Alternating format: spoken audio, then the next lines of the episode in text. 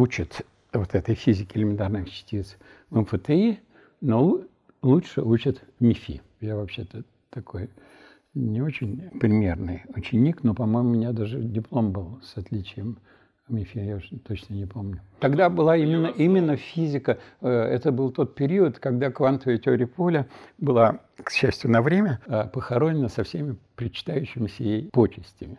И вот мы искали эти инстантоны, и вот в одно прекрасное утро надо на даче Полякова мы это дело обнаружили. Что бы вы ответили молодым ребятам, которые действительно почему-то ставят науку и религию на одну ось и размещают, э, помещают человека в своем понимании вот в эту одномерную систему? Давайте я до этого расскажу, как было, как возникла теория струн. Очень в двух, двух словах.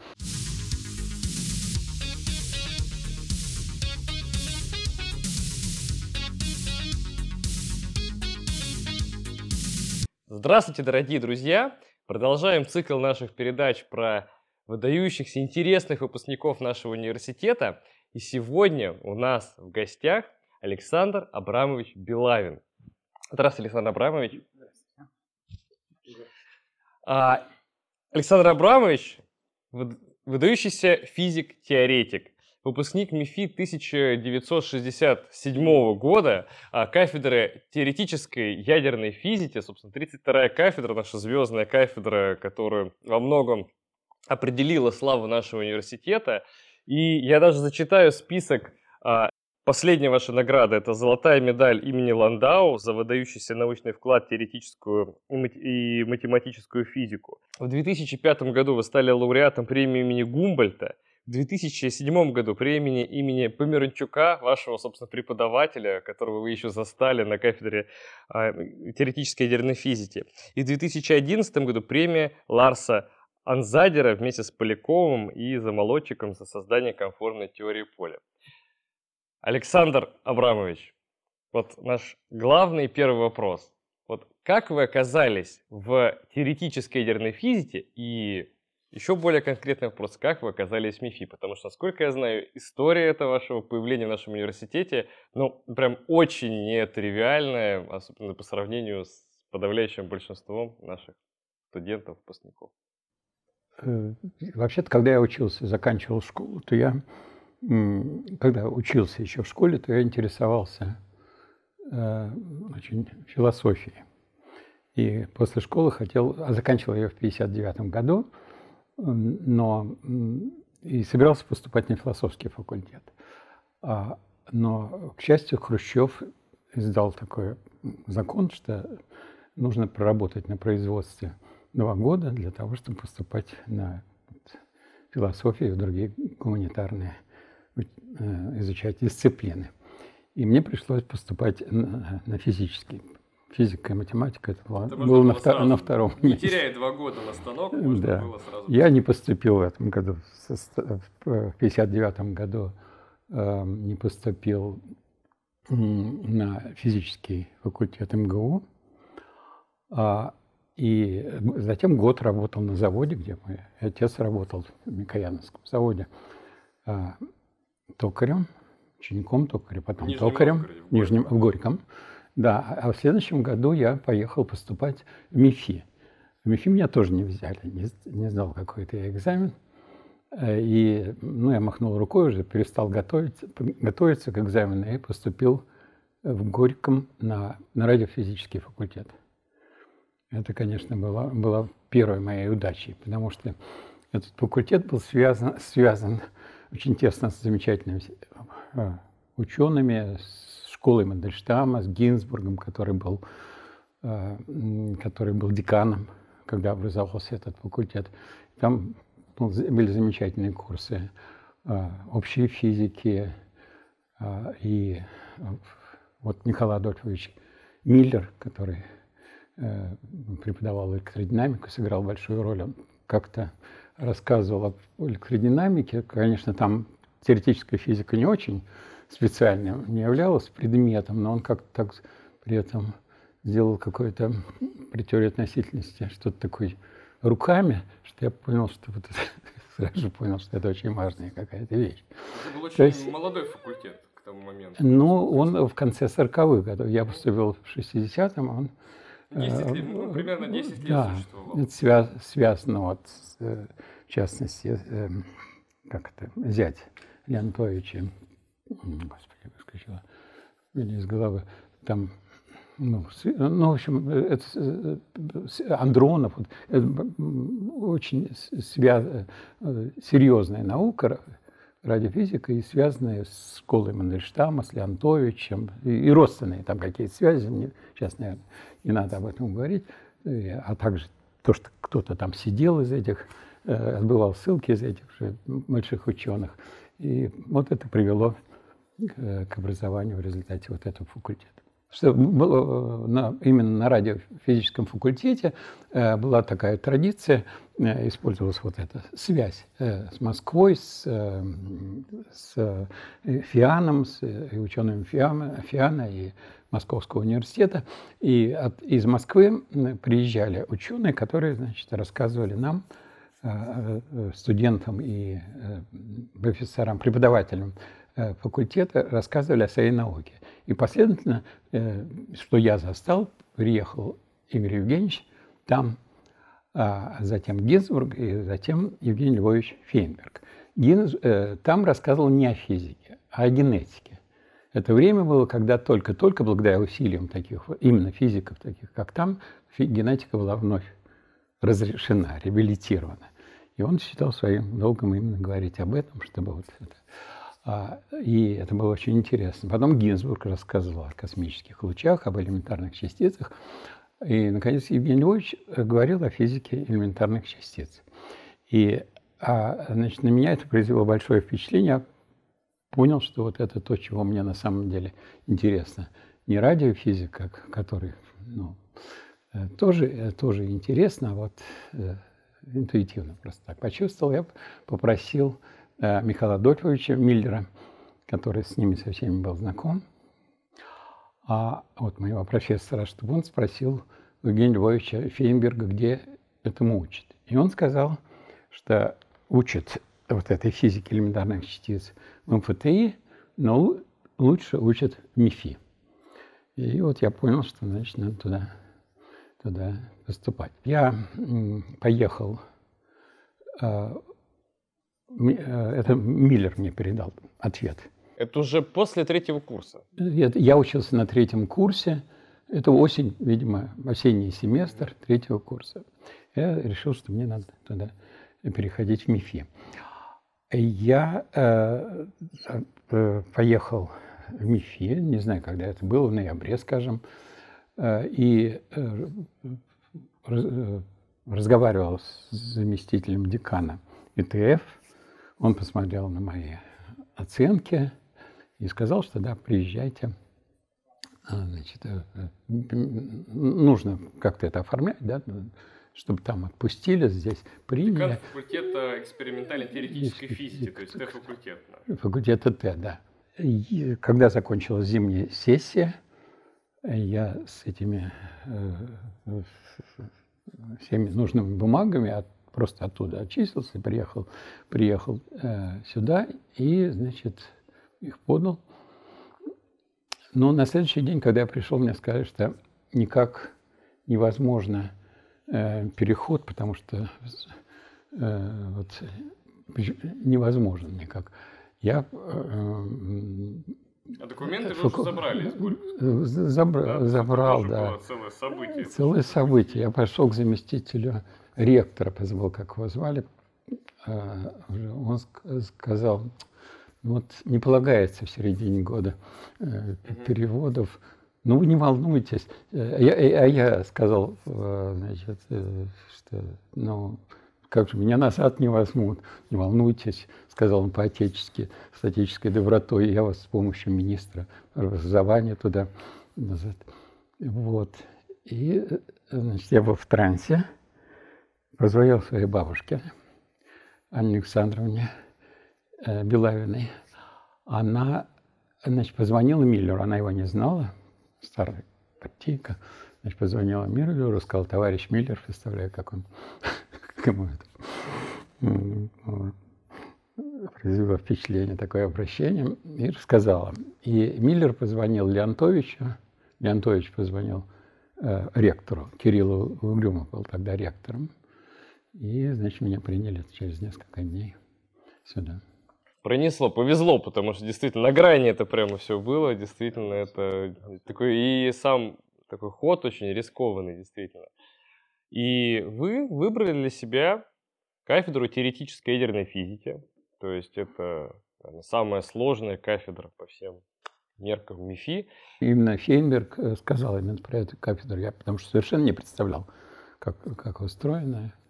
Да. И вот как раз после второго курса в МИФИ проходил выбор факультета, э, пардон, в рамках факультета выбор кафедры, и вот 32-я всегда была самой грозной, самым огромным, таким высоким порогом для поступления на эту кафедру. То есть выбирали самых одаренных в математике, физике. И сейчас это сложная кафедра, но тогда кажется, что это было действительно что-то звездное и сложное. Вот какой была кафедра теоретической ядерной физики? Кто из преподавателей запомнился, потому что ведь в тот момент там преподавали действительно звезды, звезды мировой науки.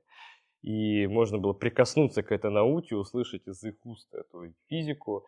А, было ли какое-то ну, снобизм с их стороны, или наоборот, это была какая-то ну, конструктивная атмосфера, когда все стремились углубиться, познать, ухватить э, физику современную? Нет, было очень интересно учиться.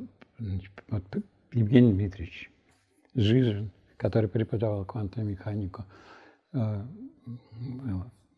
замечательный, конечно, преподаватель. Молодой в то время весьма. Ну, для меня он был старшим товарищем. Не, не, не молодым в то время. Вот. Э, Мур, который читал. Имя отчество я уже забыл. А вот, кстати, Мур, потому что мы же застали его, когда мы учились. Да, читал, он читал квантовый, курс по квантовой теории поля. Вадим Давыдович. Угу. Вадим Давыдович. Вадим Давыдович, да. Читал лекции Исаак Яковлевич Померанчук. Ну, это было совершенно... В 66 году, к сожалению, он скончался после болезни. Молодым совершенно физиком, в 53 года, мировая звезда науки светила. Конечно, это была трагедия в таком Заведующий лабораторией э, теоретической физики в Институте теоретической экспериментальной физики. Он одновременно был, и он преподавал Мигдал Аркадий Бенедиктович или Аркадий Беносович.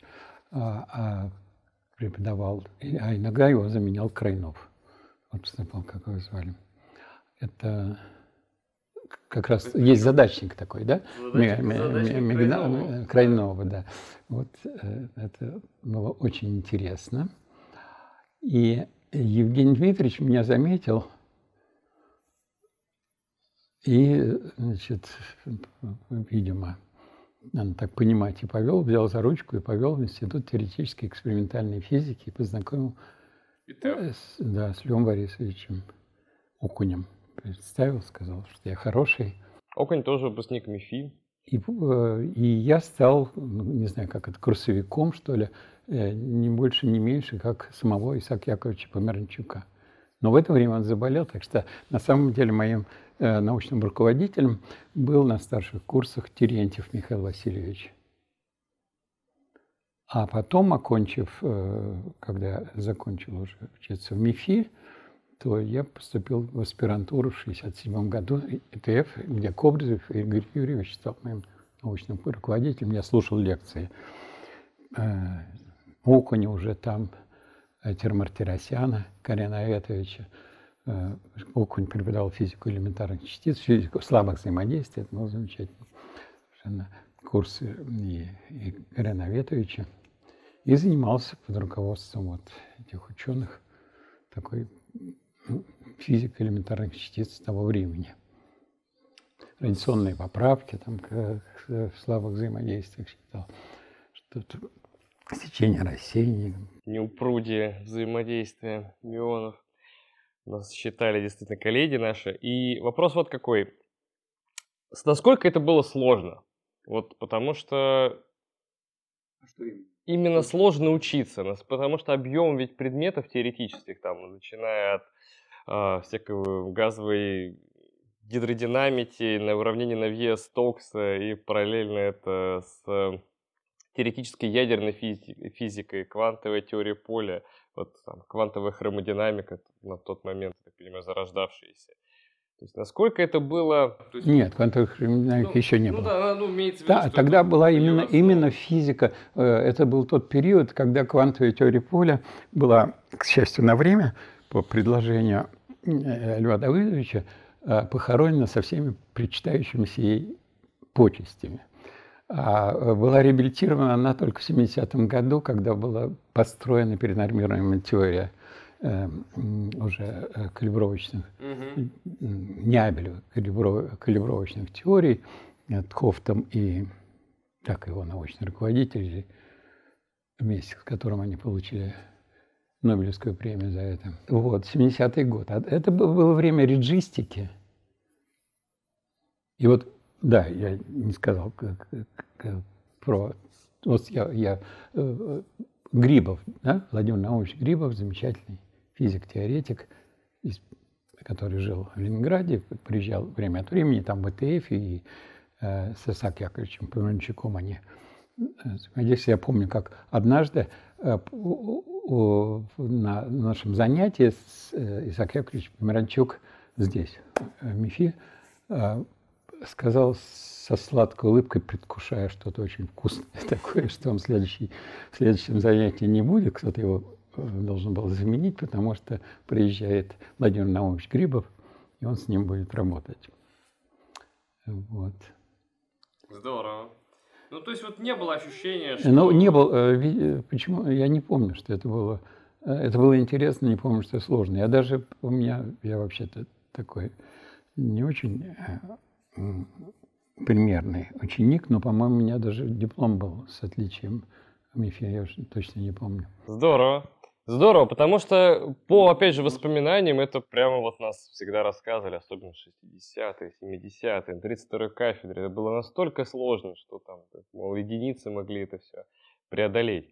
И действительно очень ну, отрадно слышать, что это в первую очередь было интересно. Ну, в принципе, наверное, без интереса это действительно все, все не охватишь.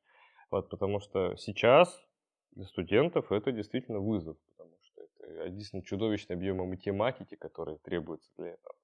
Что касается физиков-экспериментаторов и физиков-теоретиков, вот для нас в МИФИ, как с одной стороны ученых, с одной с другой стороны как, как ребят, которые учились на этих направлениях, мы всегда ощущали некую конкуренцию с точки зрения вот этих двух больших их макронаправлений. Теоретическая физика и наука, которая строит установки, особенно вот чем знаменит МИФИ. Это инженерная подготовка, которую получают наши ребята, и особенно в 60-е, 70-е годы это сопровождалось буквально физической работой на станках, когда ребят учили там, и стеклодувки, и работать со станком, вытачивать детали, проектировать. Первая, первая часть вопроса. Досталось ли вам вот эта инженерная подготовка? Или по большей части вся осталась в Горьком, в Нижнем Новгороде? Ну, абсолютно. Ну, там тоже не было инженерной. Ну, если не считать моей работы, mm-hmm. работы на заводе. Сама жизнь, так сказать, научила. Э, имени Орджоникидзе слесарем. А, а так и в Горьком тоже не было. Но и здесь я не помню такого. Да.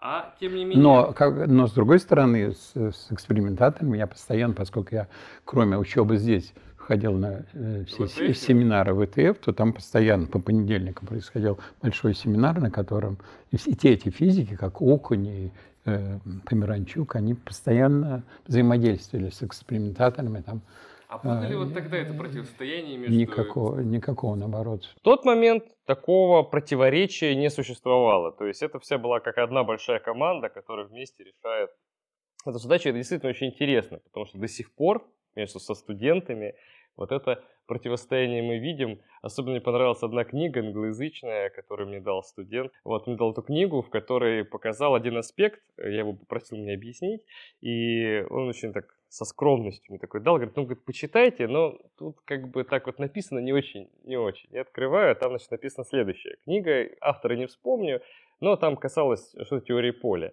И я читаю, и там начинается так. Когда к вам подойдет экспериментатор, а книга для теоретиков, то вы отнеситесь к нему снисходительно. Понимаете, что как бы этот э, не очень сильно развитый интеллектом человек как бы не способен понять всю глубину вот дальших этих выкладок, но чтобы он понял, давайте попробуем сформулировать для него на более простом языке. И дальше там выкладки, выкладки. Вот. Ну и там подходится к заключению, что ну вот теперь, когда вот это, значит, э, не самое высокоразвитое существо, значит, понял, вы можете дальше продолжать свою деятельность. И меня действительно уже это поразило, что в таком как бы, масштабе мировом действительно есть такое противостояние. Действительно радостно, что для советской школы такого противостояния не существовало. У вас э, есть ли друзья экспериментаторы и общаетесь ли вы с кем-то из этой области? Или, в принципе, вся область научных интересов сконцентрировалась и в жизненных вокруг теоретической физики? Ну, так получилось, что я Значит, после того, как я закончил МИФИ и не смог нигде здесь остаться в Москве, то я э, возвратился в Горький и там на физическом э, работал, преподавал в физическом факультете до 1975 э, года, когда после... 8 лет еще после, после 5. 5. Угу. В 70-м году я закончил аспирантуру. Аспирантура. Аспирантуру, и потом значит, уехал в Горький к себе, то есть в родной город. Я преподавал на физическом факультете, не радиофизическом, а на физическом факультете. А потом э, в 75 году, э, вот после нашей работы с Поляковым про инстантоны, значит, произошел мой туннельный переход в институт Ландау. Меня взяли в Черноголовке. в Черноголовке. И с того времени я работал в теоретическом э, это институт теоретической физики. Там, конечно, вот, э, вот не мы, э, занимающиеся там квантовой теорией поля, теорией струн, не наш отдел, который называется отдел квантовой теории поля, не наша лаборатория, а э, люди, которые занимаются другими науками, они взаимодействуют тесно с экспериментаторами, я это вижу, но не, не мы. Вы стояли у истоков во многом, насколько я вижу, ну, насколько я знаю, по всем интервью и вашим научным работам, вы стояли фактически у истоков теории струн. Ну, ну, это, ну, для, для, для из 2000, 2023 э, года тот путь, который вы прошли в теории струн, это уже воспринимается как э, путь от самых истоков. Конечно же, в люб... конечно, э, хотя с, с вашей точки зрения, когда вы включались и в эту теорию, это уже теория уже имела свое прошлое и свою историю. Тем не менее, для многих сегодня теория струн это некая, как в, 2000, э, в 1905-1910 году воспринималась теория относительности Эйнштейна как нечто, не имеющее экспериментальной проверки, как что-то такое очень далекое и абстрактное, что понимают немногие. Так и сегодня теория струн воспринимается похоже. Не видно вот этой феноменологической какой-то зацепки для того, чтобы проверить ее экспериментально, увидеть где-то вот в нашей реальности, и можно было объективно сказать, что эта теория верна. Вот на ваш взгляд, в течение всего того времени, что вы занимаетесь этой теорией, а, есть ли какой-то шанс, то, что в течение там, наших жизней, в течение 50-100 лет, такая зацепка появится для того, чтобы действительно можно было сказать, что теория верна, ее предсказания верны, и тот факт, что... То есть, наконец, появится какая-то экспериментальная проверка этой теории в нашем вот мире? Ну, не, не знаю, но, значит, но с другой стороны, э, кроме теории, э, кроме теории струн, не существует другого проекта, так сказать, замысла, как, как построить теорию, которая будет э, теорией, которая объединит все взаимодействия, не только сильные, слабые электромагнитные, как это делает не совсем удовлетворительным способом стандартная модель, но и гравитационный, гравитационный тоже. А у, у той теории, э, у этой теории это получается, и вопрос заключается, ну, возможно, э, будет построена такая модель, а, э, значит, существуют разные разные модели теории струн. И, возможно, будет построена такая модель, которая вот окажется ну, просто э, уникально и э, будет понятно, что ничего будет э, удовлетворять всем, всем требованиям, которые предъявляются к этой единой теории. И, э, и то есть, там, число поколений, суперсимметрия на малых расстояниях и так далее. Все будет. И, так что будет понятно, что хотя э, э, экспериментально Э, проверить ее трудно, потому что нужны коллайдеры с такой, у которых соответствующие имеется энергии недостаточно, не скоро будут построены, а каким-то другим способом ее подтвердить. Может быть, будет сложно, но да, ну вот именно возможно, что точно в космических лучах там будет как но Э, несмотря на это, просто она, будет понятно, что, что она вот, вполне э, допускает, что может быть такое. Ну, то есть, действительно, такая что, уже, что, Нет, я говорю не, не о проверке именно. Даже если проверка экспериментальная будет недоступна, но э, будет понятно, что вот она удовлетворяет всем, всем требованиям, которые, теоретическим, которые проблема иерархии, там все, все это вот, все есть, и что она уникальная, объединяет все, и в, в, при, на э, энергиях малых, которые доступны э, нам сейчас, э, становится стандартной моделью. Понятно, да, да. Тот, тот самый переход, как релятивистская физика при малых скоростях фактически превращается в ньютоновскую, так и теория струн превращается в стандартную.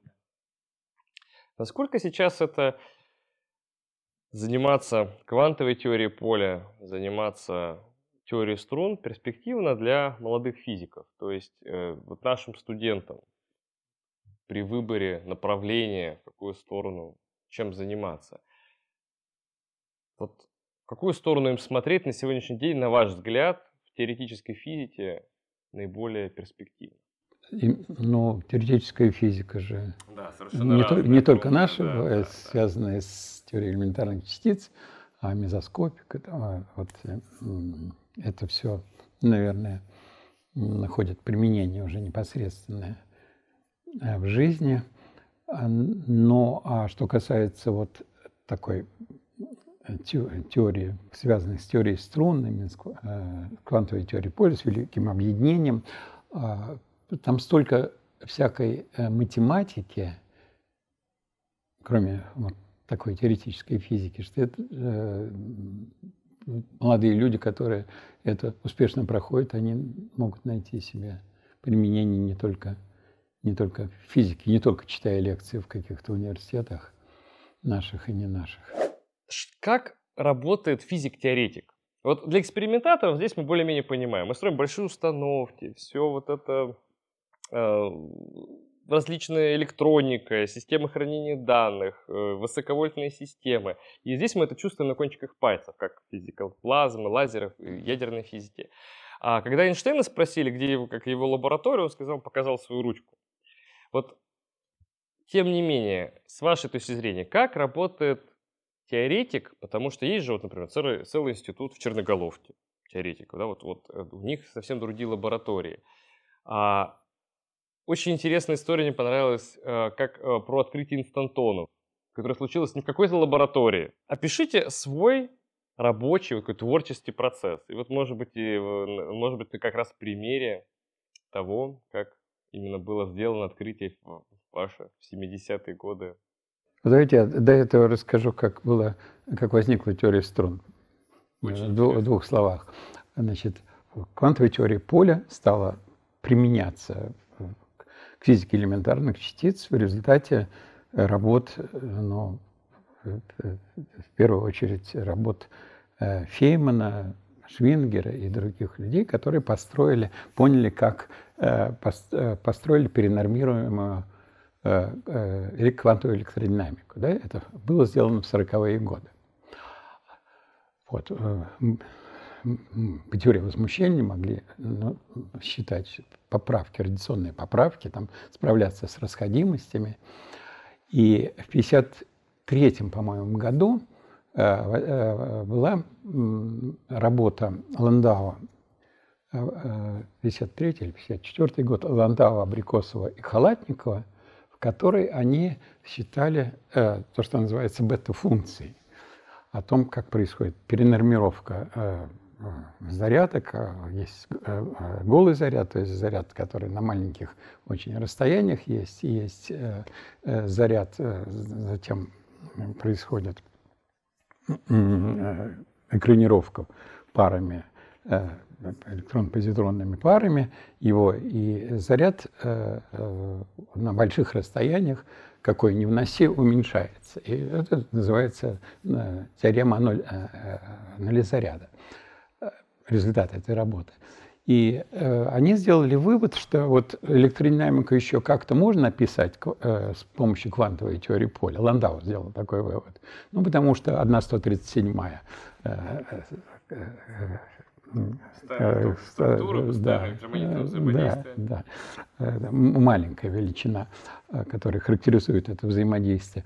А, но, так что да, происходит экранировка, но заряд э, маленький, но для электродинамики это все правильно. А вот описать сильные взаимодействия, взаимодействия протонов, нейтронов, бемизонов между собой, э, они э, сильные, настолько сильные, что ядро, состоящее из положительно заряженных протонов и, и нейтронов, удерживается, несмотря на отталкивание вот. И не, нельзя, потому что есть вот э, такое явление, которое называется ноль заряда. И в сборнике, посвященном Пауле, там э, у него был юбилей какой-то в 1955 году, э, Ландау написал про Пауля письмо, то есть статью в этот сборник, и сказал, что квантовую теорию поля надо похоронить со всеми считающимися ей почестями.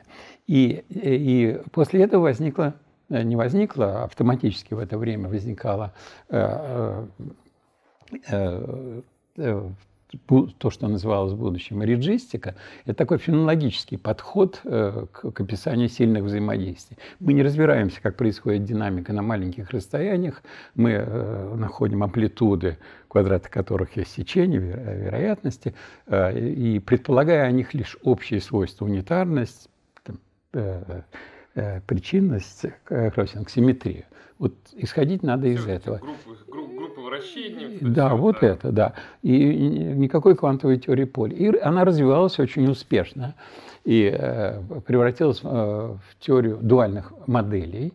И э, в этой теории был в работах, вот, в частности, Грибова, Померанчука, и построены такие модели, которые затем, э, уже ближе, к 70-м годам, э, был построен некоторый математический такой формализм, который то есть это теория которая, дуальных моделей, которая была построена для фенологического описания.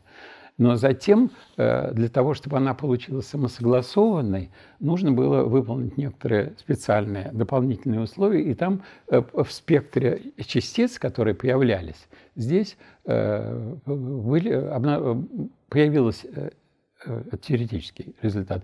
Появилась частица, которая имеет спин 2, а массу 0. Это тоже это свойство гравитона.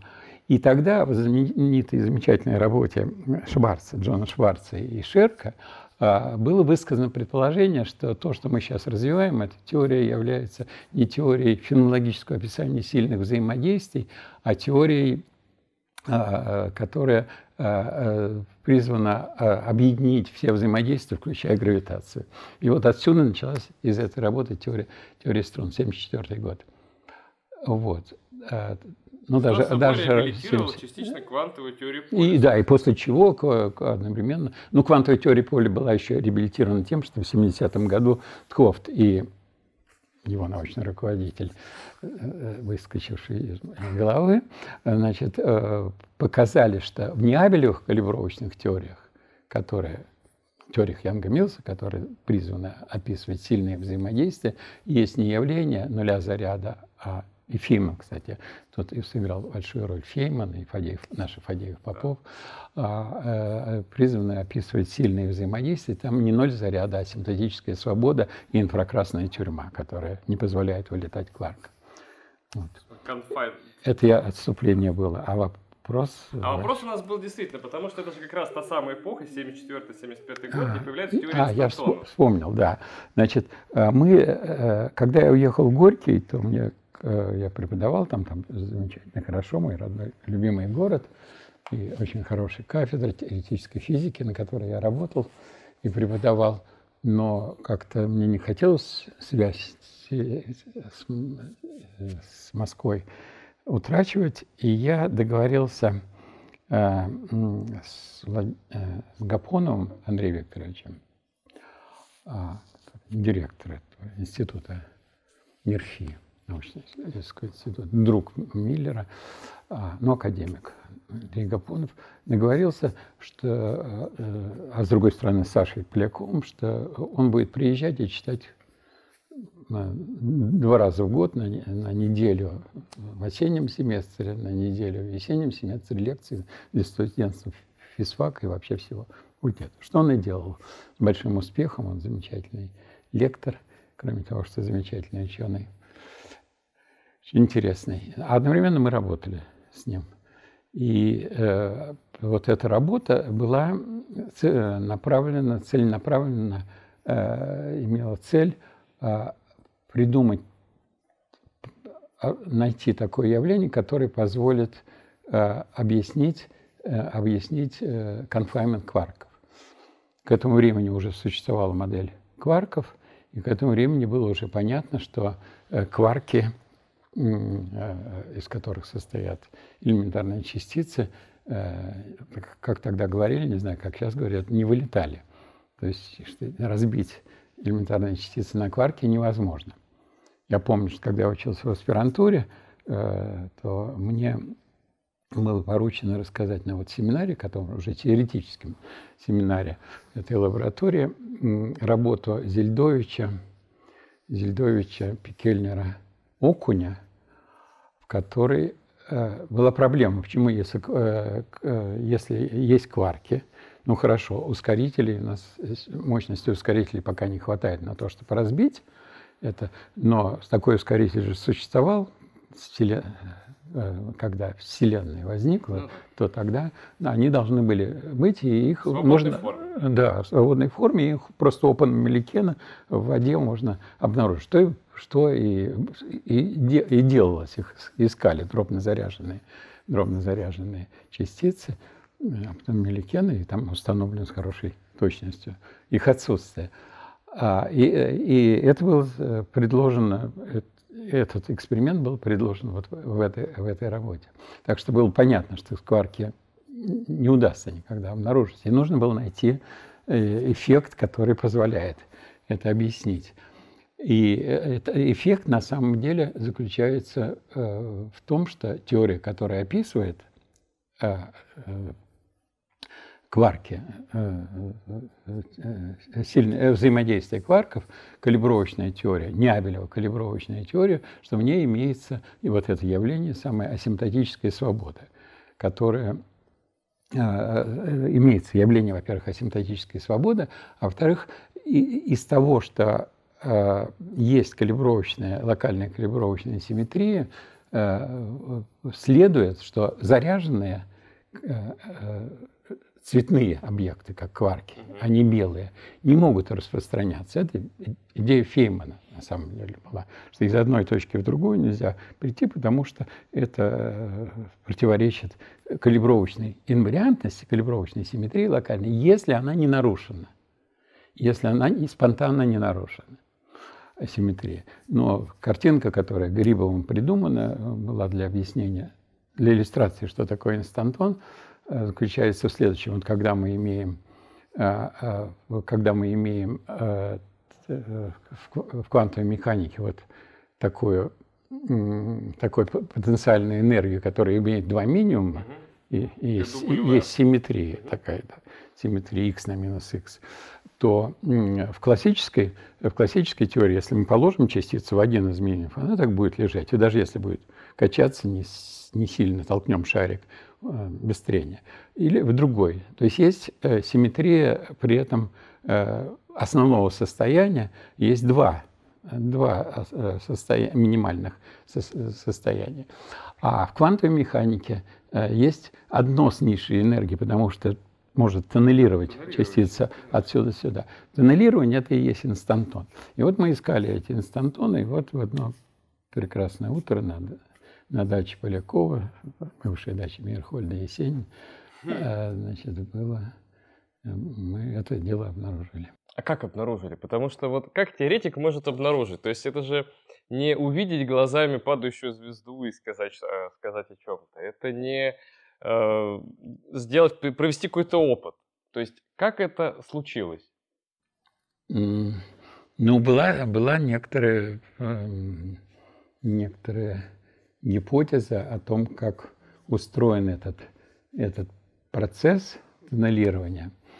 И для, для простейшего случая а, ну, собственно, что мы в этой работе было найдено одно инстантонное решение и э, уравнений э, самодуальности, так называемых, они потом сыграли свою чуть большую роль, и они описывают инстантоны. И была некоторая идея, которая, как может происходить, надо было угадать, что было сделано Э, как она примерно можно, может выглядеть, а потом проверить, что это есть решение. А потом нужно было понять, что оно является действительно минимумом действия, а и, и вот отсюда возникло. Но это, поскольку тут нужно какие-то формулы, ну, то есть это, говорить. Это, это, это как бы было на кончике карандаша появилось, то есть в моменте вот совместного какого-то или Ну нет, это же долго, обсужда... долго обсуждалось, был пример того, как это, э, как это происходит, э, там, работа Березинского, про другое, не про калибровочные теории совершенно, как вот такие явления приводят к тому, что отсутствует э, это выражение, это эм, Вырождение? Да, а, а, отсутствует, э, например, наоборот, спонтанное нарушение симметрии отсутствует благодаря вот таким явлениям, какие, как называют, которые э, называются инстантонами.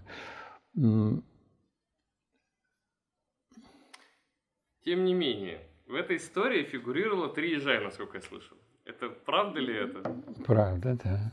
Как, вот они, я, как, как, как они сыграли свою Нет, роль? я не знаю, как сыграли, но я помню, когда э, значит, сидел на этой даче там и, и делал... Э, я был уверен, что вот так как... Там, Интуиция подсказывала, что, что это правильно. Что, это, что это правильно. Там мы э,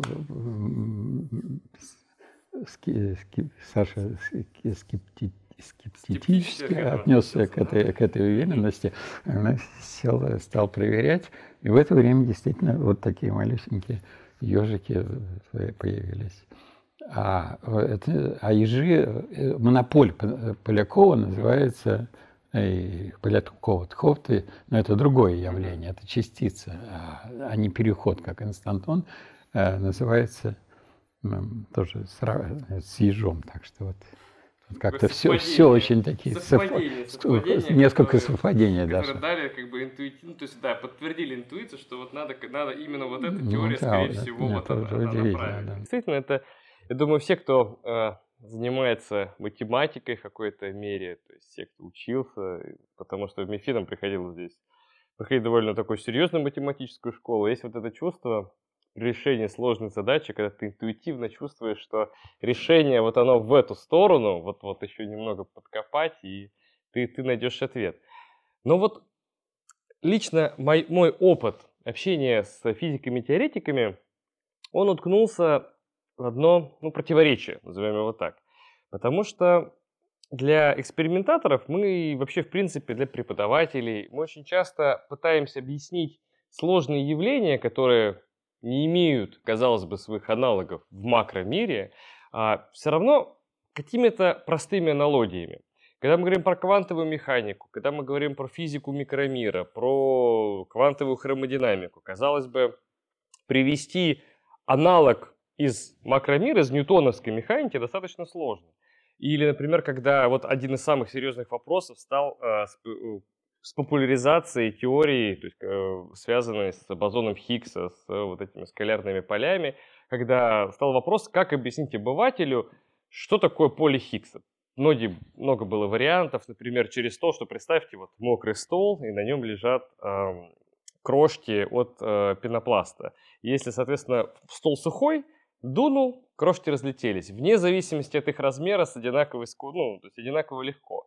Но если мы стол намочим, то есть это будет как раз скалярное поле Хиггса, если мы положим вот эти вот э, крошки, то теперь уже размер будет играть значение. Когда вы дуете, большая крошка отлетает дальше, мелкие крошки, соответственно, э, двигаются меньше. И это похоже немножко на инертность. Вот ту самую, которую привносит физику э, в теорию поля Хиггса.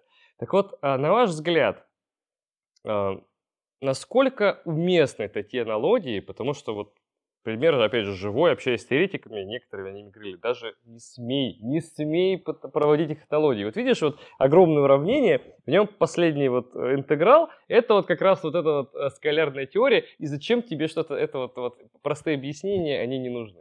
Вот на ваш взгляд, действительно ли можно для любой теории привести некую простую аналогию, на пальцах ее объяснить, или не нужно делать вот это вот э, скажем, упрощение, некую примитив, примитивизацию для того, чтобы раскрыть, э, например, стандартную модель или теорию струн, или квантовую теорию поля, квантовую хромодинамику для людей, которые от этого достаточно далеки?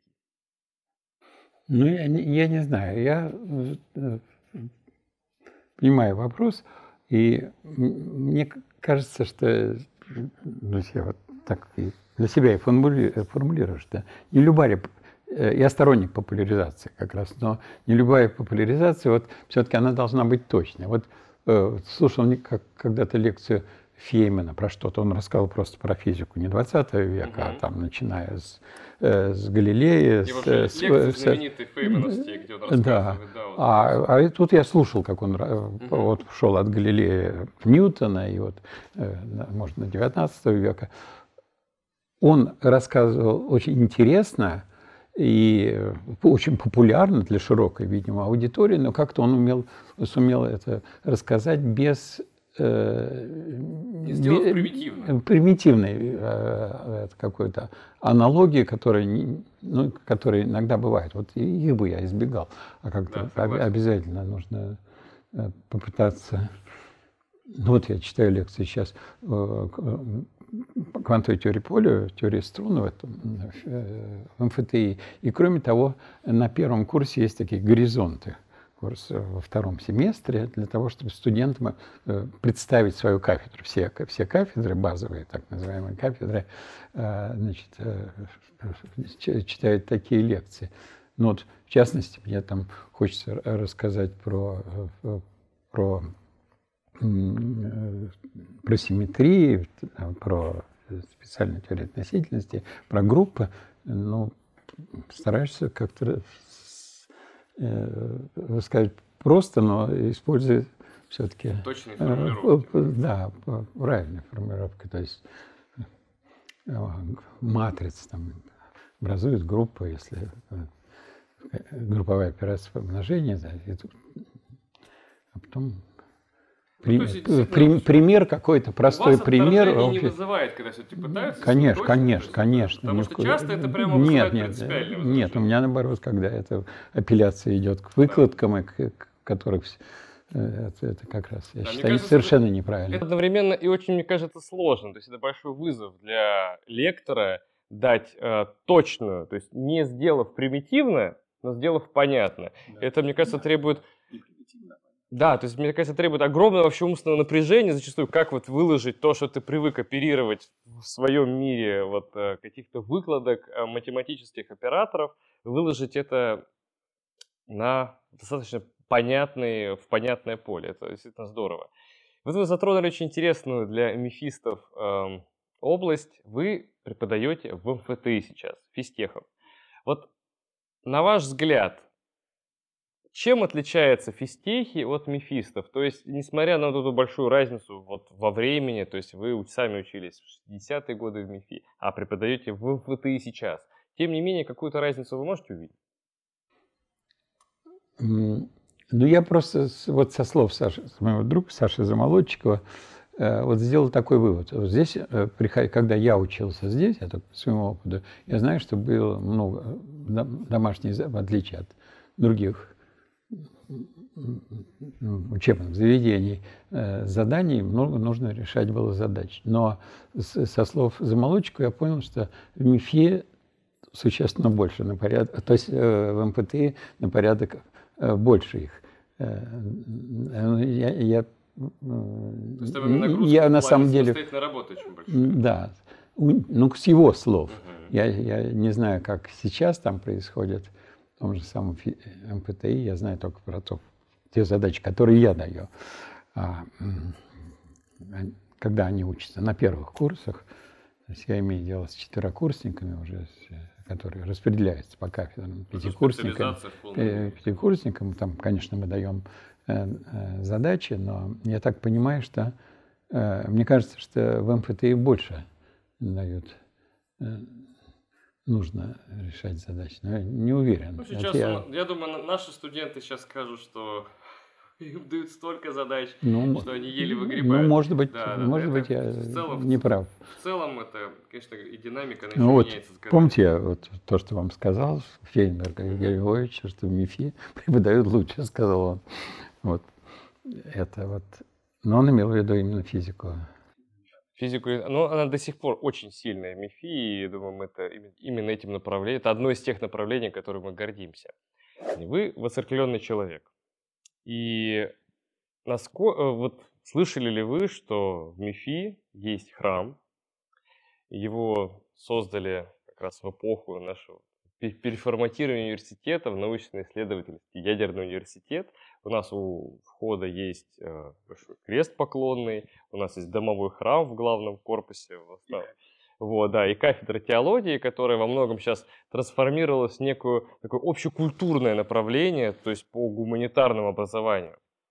И здесь есть очень два таких важных и щепетильных момента. Первый момент касается действительно религиозной составляющей, потому что очень многие восприняли создание храма в МИФИ как что-то ну, абсолютно вопиющее, потому что наука и религия — это противоречащие друг другу понятия. Особенно для наших студентов, которые свято убеждены, что, ну, очень многие, вот такой каламбур, свято убеждены, что человек, который воцеркленный, верующий человек, это значит человек, который что-то не понимает, который недостаточно умен для того, чтобы понять, что вот смотрите, какая же простая вещь, как бы гипотеза, в гипотезе существования Бога я не нуждаюсь. Вот а, что бы вы ответили молодым ребятам, которые действительно почему-то ставят науку и религию на одну ось и размещают, э, помещают человека в своем понимании вот в эту одномерную систему?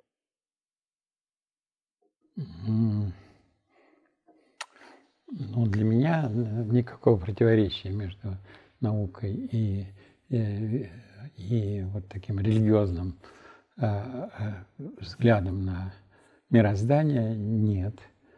А, а, и больше того, э, я, я думаю, что как раз э, именно э, проще всего как раз люди, которые занимаются наукой, им легче даже принять такой Э, иметь взгляд религиозный на а, мироздание, чем другим людям. Потому что вот хорошо было этим самым людям, которые жили 3000 лет или там две с лишним лет, э, тысячи лет, э, тогда не было, значит, они ходили там по Палестине, по не было по пустыне, по пустыне звезды. не было этих самых фонарей, которые да. не дают нам видеть все, все это чудо. Им, им было легче. А в наш мир как раз человек, который занимается и видит, как удивительно, фантастически красиво устроено, устроено фундаментальное э, э, э, устройство Вселенной, а, совершенно естественно очень. Но это, что я говорю, это подтверждается всякими словами того же самого Эйнштейна и, да. и разных и других великих физиков. Не только, да, а наоборот. Потому что мы же, э, физика же узнает, как устроен мир, а не почему он так устроен. А этот вопрос из другой сферы, это как раз из религиозной религиозное отношение, отношение удивления и благодарности, конечно, восхищения того, как это, э, как это устроено. И ясно, что все это устроено гораздо умнее, чем, чем мы сами. И мы сами устроены гораздо умнее, чем мы сами. Вот отсюда как раз вот мой переход ко второй части вопроса. Потому что помимо непосредственно математики, вот такого механистического подхода к науке, которым мир устроен, сугубо говоря, как набор уравнений, которые описывают те или иные процессы, есть же еще и подход философский. Потому что на сегодняшний день, как я уже говорил, наша кафедра, она во многом взяла на себя роль именно такого гуманитарного просвещения для студентов нашего университета, годы шли, и во многом вот эта гуманитарная составляющая совсем выветрилась, и ребята многие не хотят там презрительно относятся к истории, к философии, к каким-то предметам, которые напрямую, непосредственно не связаны с математикой или физикой. А в свою очередь вы и по вашим интервью, и по вашим словам везде, и главное потому, что вы пытались поступить изначально на философский факультет, э, сквозит везде огромное уважение к такому гуманитарному знанию. Вот отсюда второй вопрос. Насколько вот эта общефилософская подготовка, гуманитарное звание, э, знание важно для большого физика? То есть можно ли стать ученым, ученым с большой буквы, оставаясь только в пределах вот цифр и символов? Или действительно вот это широкий взгляд на науку и на мир в целом имеют свое значение? Не знаю, но э, то, что мы знаем о всяких великих ученых, показывает, что это очень часто вещи связаны между собой. И Ньютон, и, я не знаю, и, Эйнштейн, ну, он, он не говорит, что он какое-то именно конкретную придерживается конкретного, конкретной религии, но видно, что это религиозный человек, который относится ко всему именно так. Я не знаю, нужно ли читать книжки, нужно ли читать, я не знаю, Бердяева, Волгакова, Соловьева для того, чтобы, быть хорошим физиком, это не, не знаю, может быть, но, тем не менее, мы сталкиваемся с тем, как вы правильно сказали, что когда отматывая назад и находя больших ученых, мы сталкиваемся с тем, что эти люди и читали и Соловьева, и Бердяева, и, как правило, имели большой кругозор. Да, да. Нет, конечно. Ну, я не знаю, ну, Платон, э, диалог Тимей, вот ну, видно, как все это это, именно этот взгляд. Вот. Он сам потом просто постоянно остается такой э, э, константой, э, такой подход, который вот есть в Тимее к тому, как, как мир устроен, и вера в то, что он устроен. А, ну, это учение о платоновых телах, о том, как все это устроено. Дальше есть все то же самое вера в это. О, у кто э, три закона, э, у Кеплера, из Кеплера следует Ньютон и, и, так, и, и так далее. Это исходное просто, э, ну, и Кеп, Кеплер что хотел, он, есть пять правильных многогранников. Необыкновенно красивая структура правильных многогранников, их пять, и когда это было доказано, то греки поняли, там Платон все теме поняли, что вот Вселенная устроена. И именно вот есть четыре вида атомов, которые соответствуют четырем многогранникам. Сам космос соответствует пятому многограннику. Э, Кеплер э, в его время было известно, что есть пять планет, он абсолютно был уверен, что их радиусы соответствуют вложениям Орбита, этих многогранников. Да, складывается очень красиво, действительно. Да, первая модель Кеплер, но поскольку это было уже новое время, то как честно, а физика наука экспериментальная, то он поступил к Тихо Браге, э, значит, в помощники, и даже на обед его к нему ходил, слушал его занудные возможно, э, рассказы, и зато Тихо Браге поделился экспериментальными данными. Оказалось, что нет, отношения, отношения радиусов орбит не соответствует этому, и тогда он придумал, открыл три закона Кеплера, из которых возникли все четыре закона Ньютона. Вот это здорово, когда действительно из, каких, из какой-то твердой убежденности, а точнее нарушения ее, да, верю в красоте, а он новую красоту, он да, все равно да, искал да. красоту. И это, это здорово. все его законы, да. Но по вашему опыту, по... Э, Эйнштейн, значит, в основе специальной теории Эйнштейна лежат два постулата. Да? Один, что э, постулат относительности, что в инерциальных системах все физика Э, э, значит, устроено математически э, одинаково, описывается одинаково. Принцип относительности. А второй принцип, второй постулат, что в инерциальной системе скорость света не зависит от движения, от движения источника, который излучает. Эйнштейн, тогда это не было экспериментально известно, то есть он, он просто э, он, он положил это и вывел все, все преобразования Лоренца, вывел из этих двух постулатов, из определений того, что такое э, э, синхронизация часов там, и так далее. Но я хочу сказать, что это было открыто только через 30 лет, там, когда эти самые двойные звезды было понято, что, э, что свет действительно, а так было, э, так они противоречили друг другу, эти два закона, потому что предположение о сложении скоростей, как э, это, но Эйнштейн сказал, что нет, мы эти, эти, то, как они складываются, будем из этого выводить.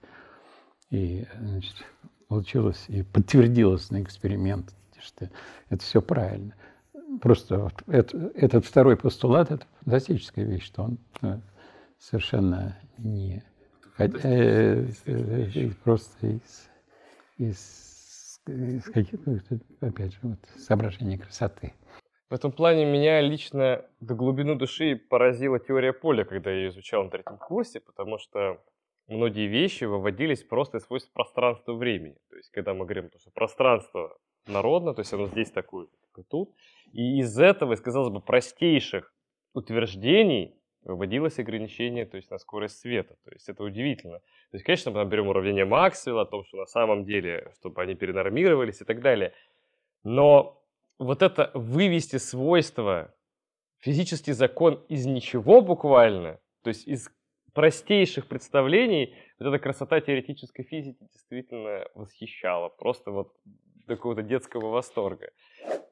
Александр Абрамович, вот что бы вы пожелали нашим студентам взять от учебы в МИФИШ, вот э, каким образом, вообще говоря, настроиться на научную карьеру. Стоит ли она того, возможно, не стоит, это уже выбор каждого человека отдельно. Но тем не менее, что стоит взять от э, тех лет, что ребята проводят в наших стенах, вот, что является самым важным? Ну, с помощью изучения теоретической физики и математики понять, насколько красиво устроен мир. И вот эта связь, ненавязываемая, эти удивительные совпадения открытий математических и физически, вот, ну, это наши уравнения дуальности и инстантона привели и к развитию э, математики А с другой стороны, было обратно, и есть постоянно обратное влияние, оно на другой. И как-то понять, что им посчастливилась возможность э, познать красоту. Познать, познать красоту мироздания. Мне кажется, это просто восхитительная нота для завершения нашего интервью. Спасибо вам огромное, Александр Абрамович, что вы нашли время для того, чтобы нас посетить. И я надеюсь, что это далеко не последний ваш визит в наш МИФИ, и, может быть, с лекциями, потому что интерес у студентов теоретической физике, к настоящей науке на сегодняшний день просто огромный. Мы очень рады этому факту такого возрождения, какого-то этого интереса. И очень ждем вас снова. Спасибо вам огромное. Спасибо, Игорь.